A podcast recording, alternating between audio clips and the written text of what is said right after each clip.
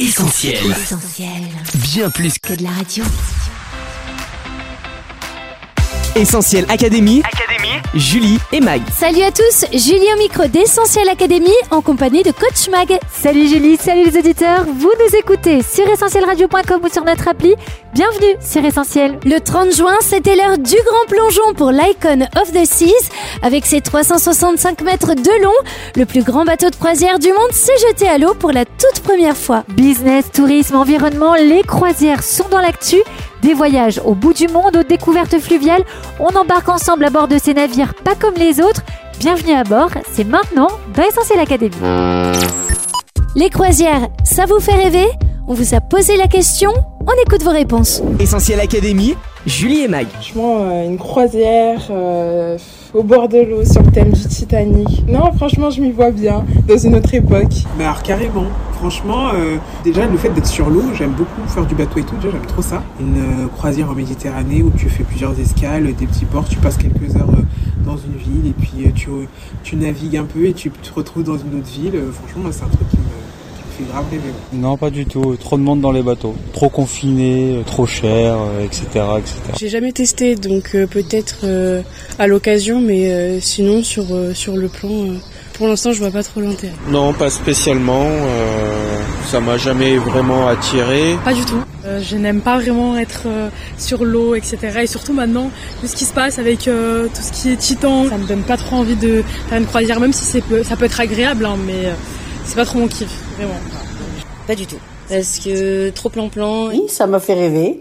Pourquoi? Bah Parce que tout simplement, c'est un peu l'évasion, euh, être uniquement euh, sur un plan d'eau et, et rien autour. Merci à tous pour vos réponses. On voit que les avis sont partagés. Et pourtant, Mag, le succès des croisières ne se dément pas. Effectivement, Julie, qu'elle soit fluviale ou maritime, la croisière attire toujours plus d'adeptes. Embarquez-vous pour une expérience unique. Le capitaine et son équipage vous accueillent pour vous faire passer des vacances de rêve. Bienvenue à bord Apanage des classes les plus aisées. Nous avons le Carnac pour nous tout seuls, un chef et assez de champagne pour remplir le Nil. Cette façon de voyager attire de plus en plus la classe moyenne grâce à la diversification des tarifs. En 50 ans, le nombre de croisiéristes dans le monde est passé de 500 000 à plus de 30 millions par an. Côté voyageurs français, entre 2003 et 2015, on enregistre un bond de 300%. Évidemment, l'augmentation du nombre de voyageurs va de pair avec la nécessité d'augmenter la flotte de navires ainsi que leur capacité. Et ce n'est pas anodin quand on sait que la construction de tels bâtiments peut coûter jusqu'à 1 milliard d'euros. Ce fut notamment le cas du Harmony of the Seas, navire de la Royal Caribbean, livré à Saint-Nazaire en mai 2016. Côté destination, il y a toujours les incontournables croisières en Méditerranée, dans les Caraïbes ou en Polynésie. Et depuis quelques années, les croisières fluviales ont le vent en poupe, que ce soit sur le Nil, au cœur des cités pharaoniques, ou le Rhin, autre fleuve de légende. 2023 marque également un tournant dans le choix des destinations. En quête d'expériences uniques et authentiques dans les lieux moins fréquentés, les croisiéristes se tournent vers l'Antarctique, les îles Féroé, le Groenland ou encore les îles Galapagos. Autant de lieux offrant la possibilité d'explorer des paysages préservés et de découvrir des écosystèmes uniques. Essentiel Académie. Julie et Mag. Le marché des croisières, coach, doit son essor au boom du tourisme de masse, non? Et en effet, Julie, même si d'un point de vue historique, les premières croisières n'avaient rien de récréatif, à la base, le terme renvoie à la navigation de vaisseaux de guerre dans une zone litigieuse pour intimider l'adversaire. La première croisière touristique, elle, se tient en 1844 sur un petit bateau qui relie l'Angleterre à l'Égypte et transporte 53 personnes à bord. Il faut attendre la fin du XXe siècle pour voir apparaître la croisière moderne. Face au développement du trafic aérien, les paquebots, souvent transatlantiques, ne peuvent plus rivaliser avec la rapidité des avions. Les armateurs ripostent et décident de convertir leurs paquebots en navires touristiques. C'est ainsi que tout un relooking s'opère dans les paquebots dès les années 1980. Les cabines aveugles et les décors très feutrés des allées laissent place aux cabines avec balcon, toboggans aquatiques, simulateurs de surf, restaurants, centres commerciaux, patinoires et j'en passe. La croisière devient à elle seule une destination. Votre hôtel flottant vous assure une ambiance festive. Et les activités à bord sont telles que les escales passent au second plan. Cette croisière est une merveilleuse idée. Comment pourrais-je te remercier? C'est ainsi que les croisières thématiques se multiplient, croisières humoristiques, gastronomiques, jeux vidéo, cinéma, croisières dansantes, cirque, golf ou métal pour ceux qui aiment le hard rock. Encore plus insolite, il y a la croisière qui permet aux clients d'apprendre à devenir membre d'équipage ou carrément directeur de croisière.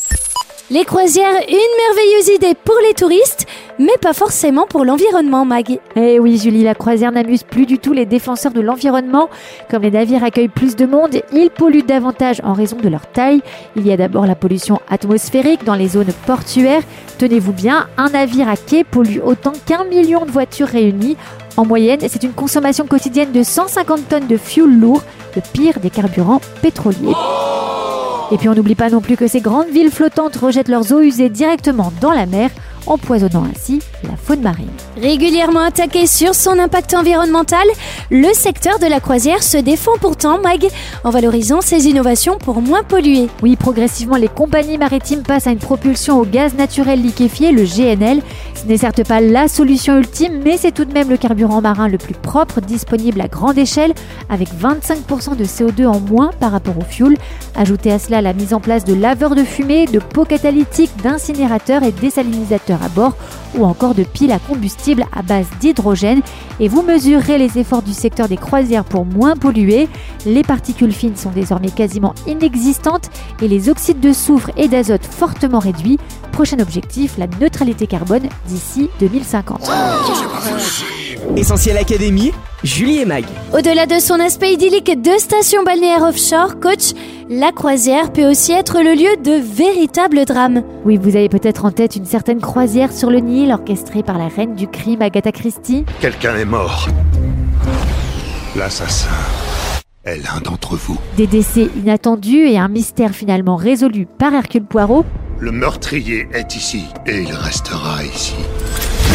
Mais tout ça, c'est de la fiction. Certaines croisières bien réelles, en revanche, sont restées tristement célèbres. Et on pense bien évidemment, Mag, au Titanic. Oui, il est le précurseur des grands navires de croisière actuels avec à son bord piscine, gymnase, bain turc, restaurant à la carte, café véranda, une salle de bal, bibliothèque ou encore salon de lecture et de correspondance.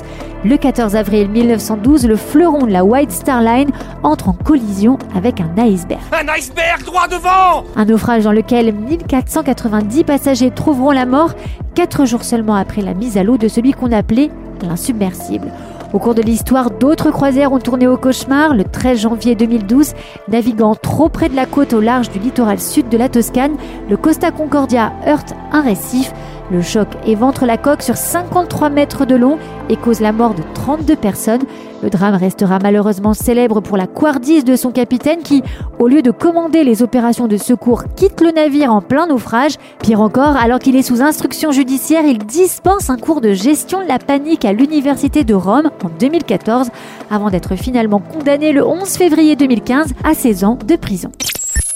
Je connais un autre croisiériste célèbre qui a fait de la prison, Mag, mais pas pour les mêmes raisons. Oui, avant de vous dévoiler son identité, je vous présente la destination. Si je vous dis soleil torride, des stations balnéaires très prisées, plages de sable fin, criques secrètes et falaises à couper le souffle, vous me dites forcément. Bordée de trois continents, la mer Méditerranée regorge de destinations de rêve et représente l'espace touristique le plus fréquenté du monde, avec plus de 250 millions de touristes en moyenne par an. Riche de légendes, de traditions et de paysages uniques, elle est le point de rencontre de centaines de cultures et de civilisations au siècle d'histoire. Méditerranée. C'est donc sous un climat agréable, propice à la baignade et au farniente que nous partons naviguer en croisière avec un certain Paul.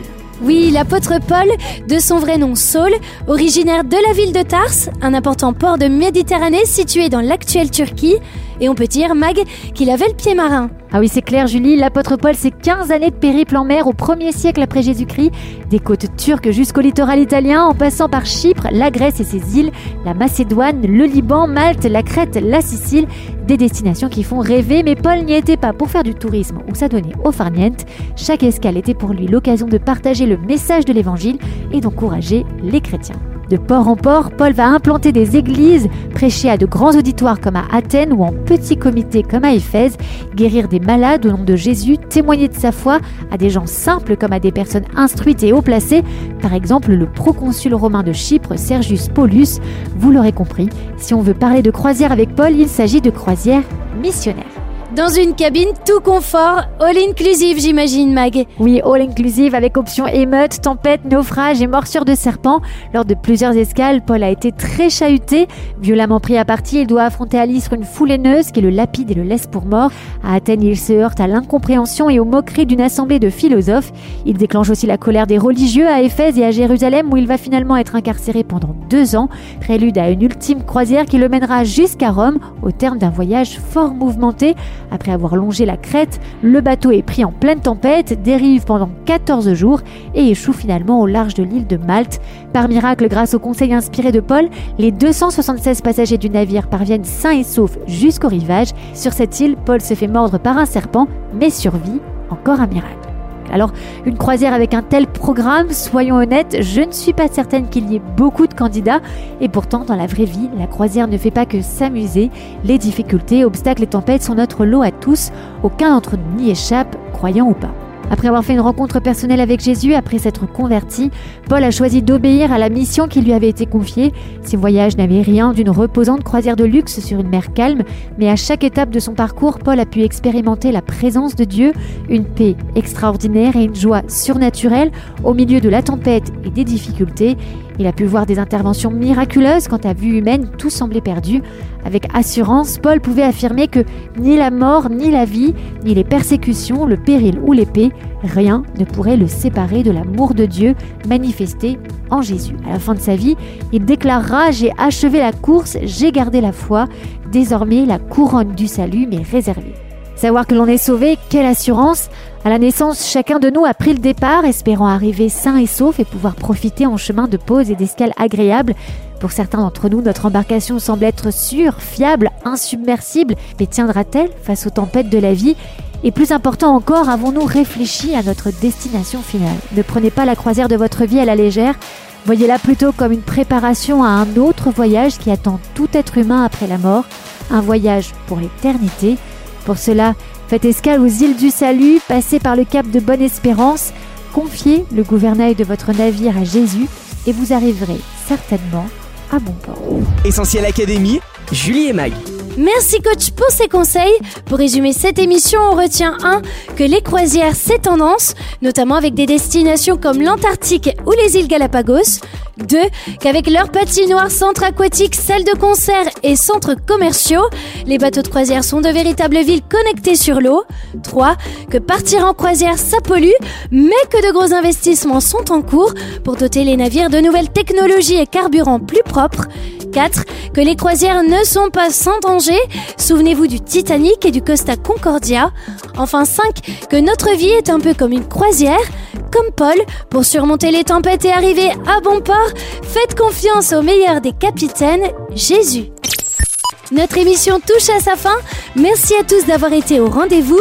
Comme d'hab, vous allez pouvoir écouter Essentiel Académie en podcast d'ici quelques minutes sur essentielradio.com, Spotify, Deezer ou notre appli mobile. Ne prenez pas le large, on se retrouve sur les réseaux sociaux, Facebook, Twitter, Instagram, mais aussi TikTok. Mag, à la semaine prochaine. Oui, à la semaine prochaine Julie, prenez soin de vous. Salut, bye bye. On retrouve, tous nos programmes sur essentielradio.com.